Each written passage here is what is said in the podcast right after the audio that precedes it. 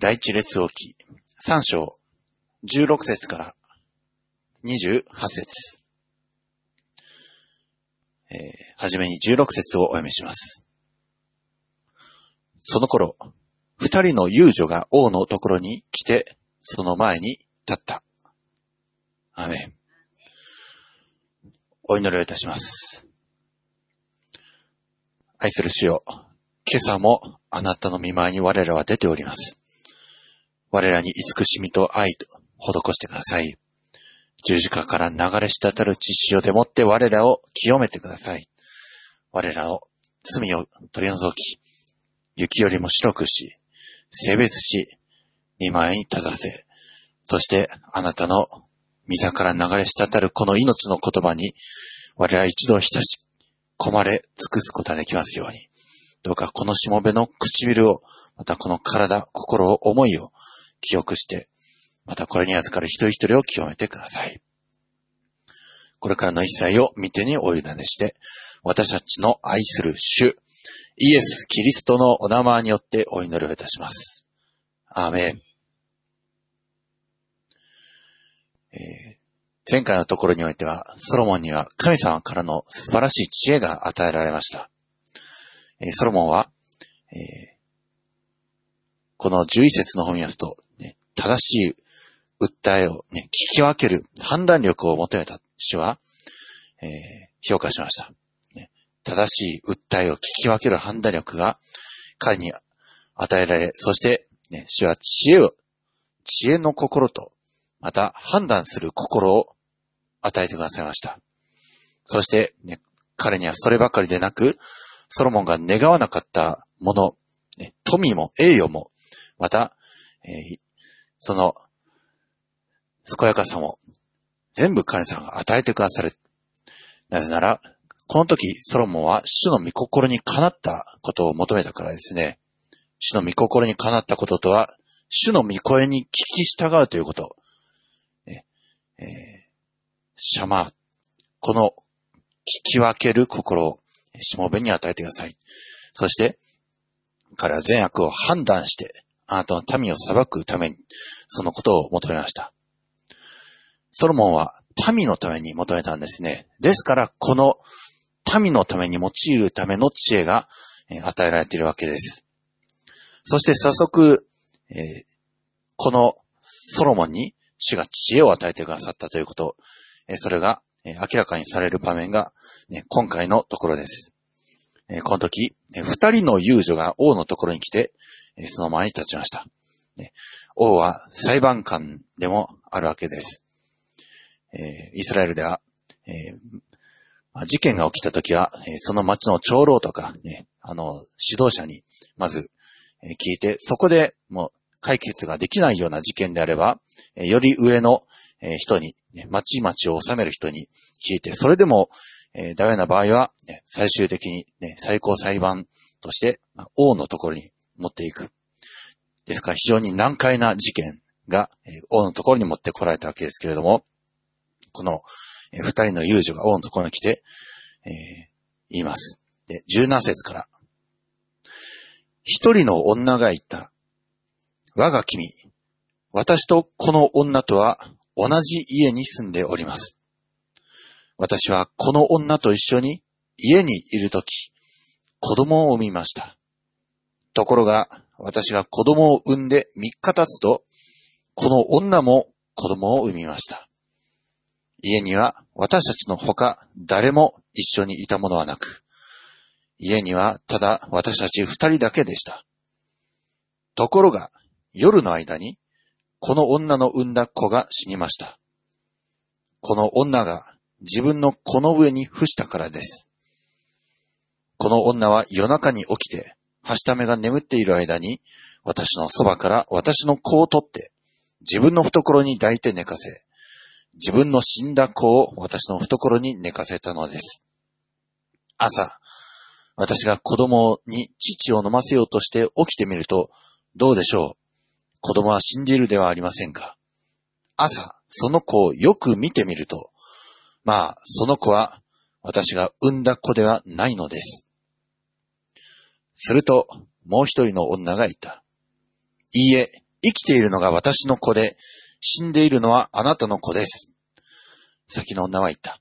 いいえ、死んだのがあなたの子で、生きているのが私の子です。こうして女たちは王の前で言い合った。えー、まあ、これが、えー、訴えです。非常に難解な事件です。目撃者はいないんですね。この家には女二人しかいなかった。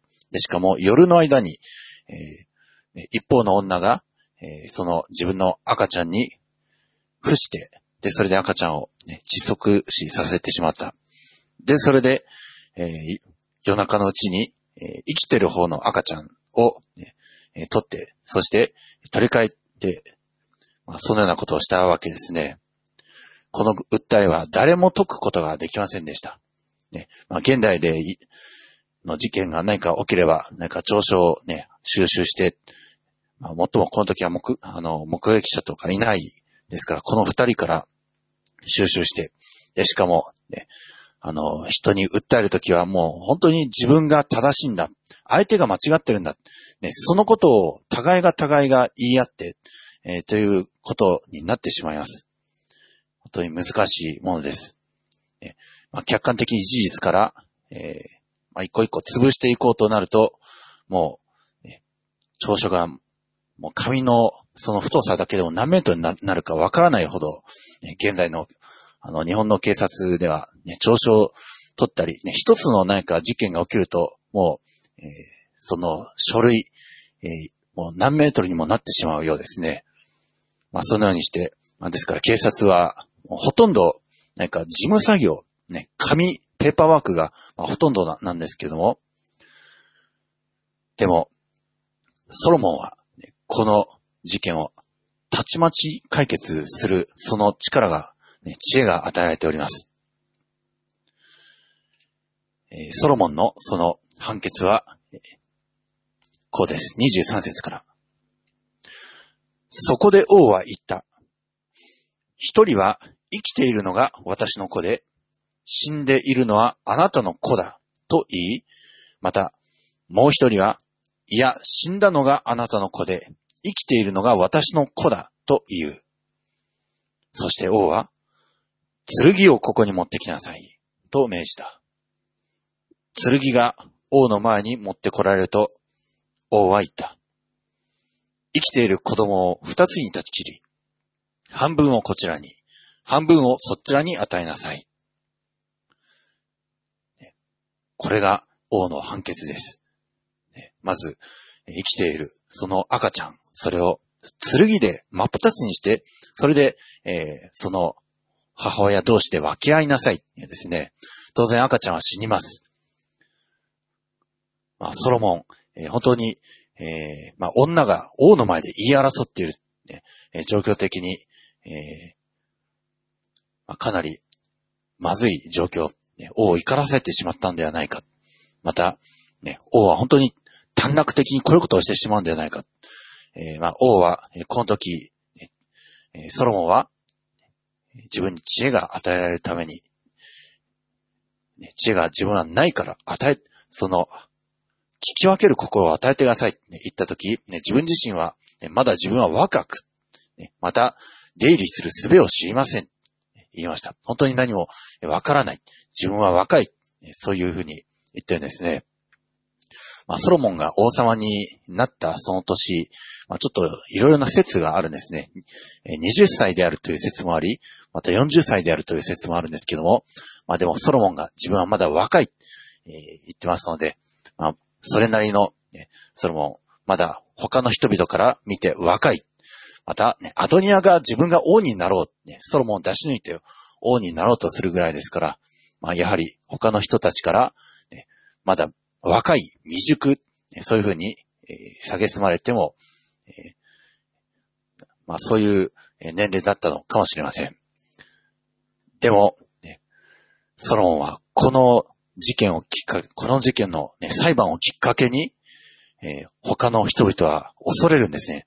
ソロモンには神の知恵が与えられた。誰もこの王を、甘く見ることはできない。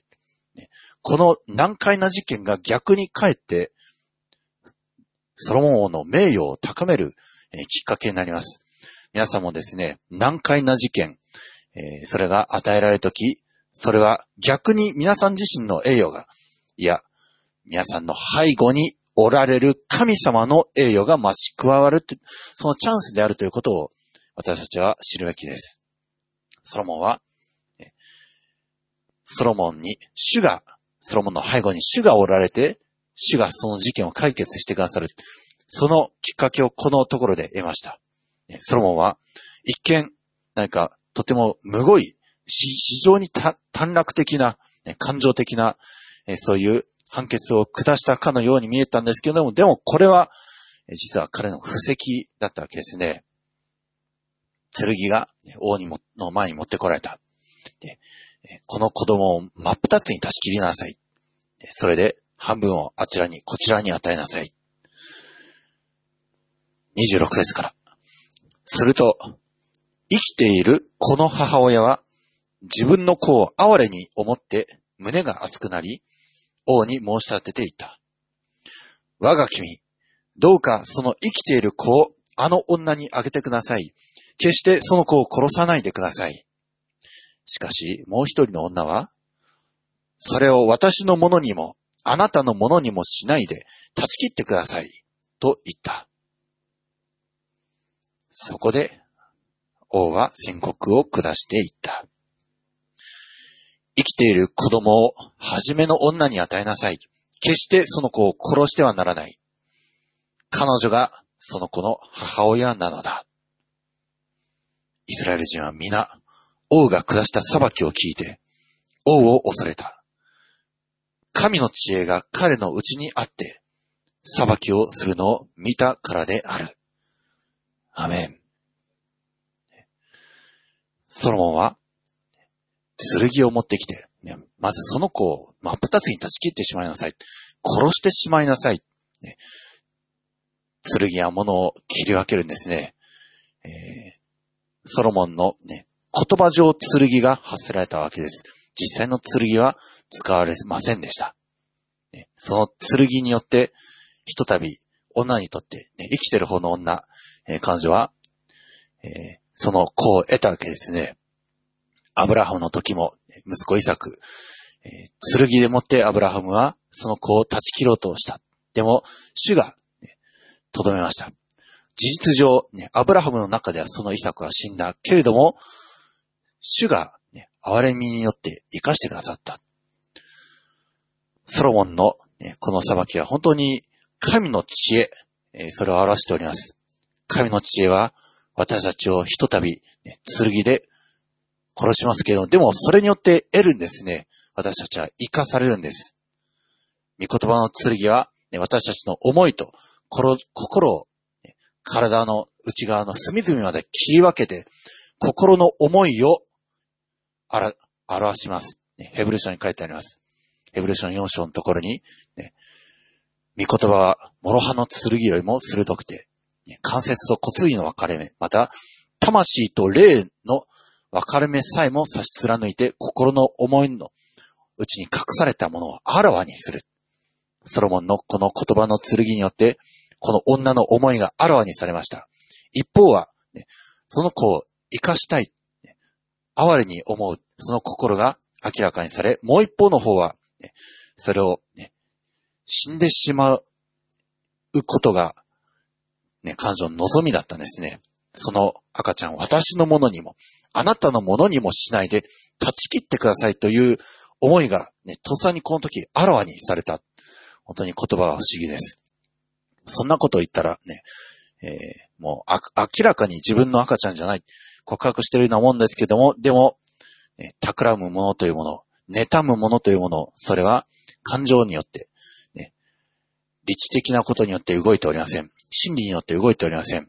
感覚的なことによって。ですから自分の思い、ね、もう、死んでしまえ、そういう憤り、妬み、それが、あらわにされるものです。主の言葉は人の思いをあらわにします。御言葉は人の心の内のに秘められているものを明らかにします。これは人間の知恵では、ね、できないんですね。ただ、御言葉の剣には力があります。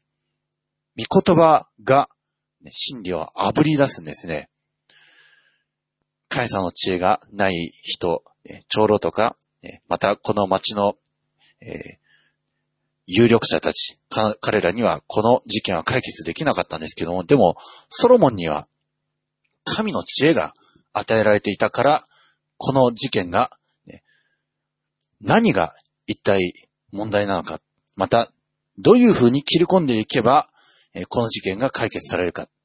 それは、ソロモンの中に、その神の知恵が与えられているからですね。神の息吹が与えられているんです。どのようにして知恵が与えられるか。神の知恵はどうやって与えられるか。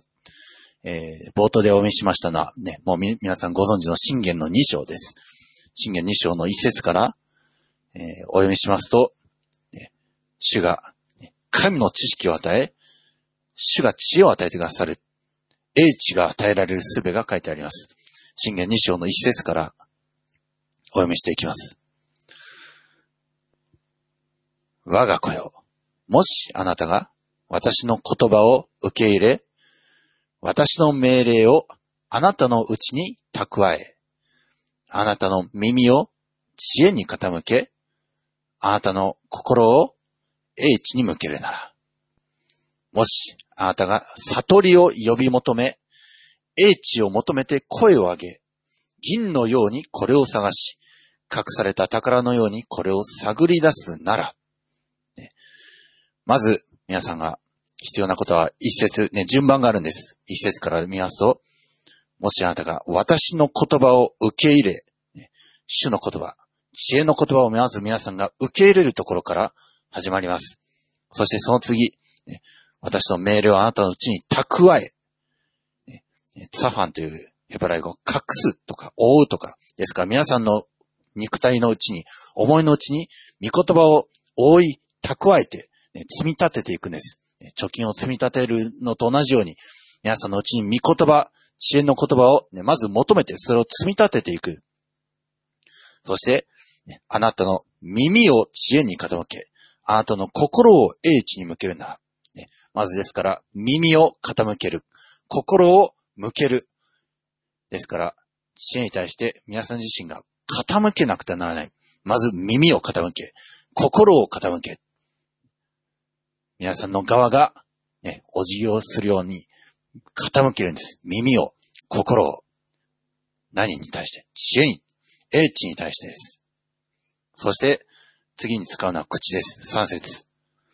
もしあなたが悟りを呼び求め、英知を求めて声を上げ、ね、悟りを呼び求める。また、英知を求めて声を上げる。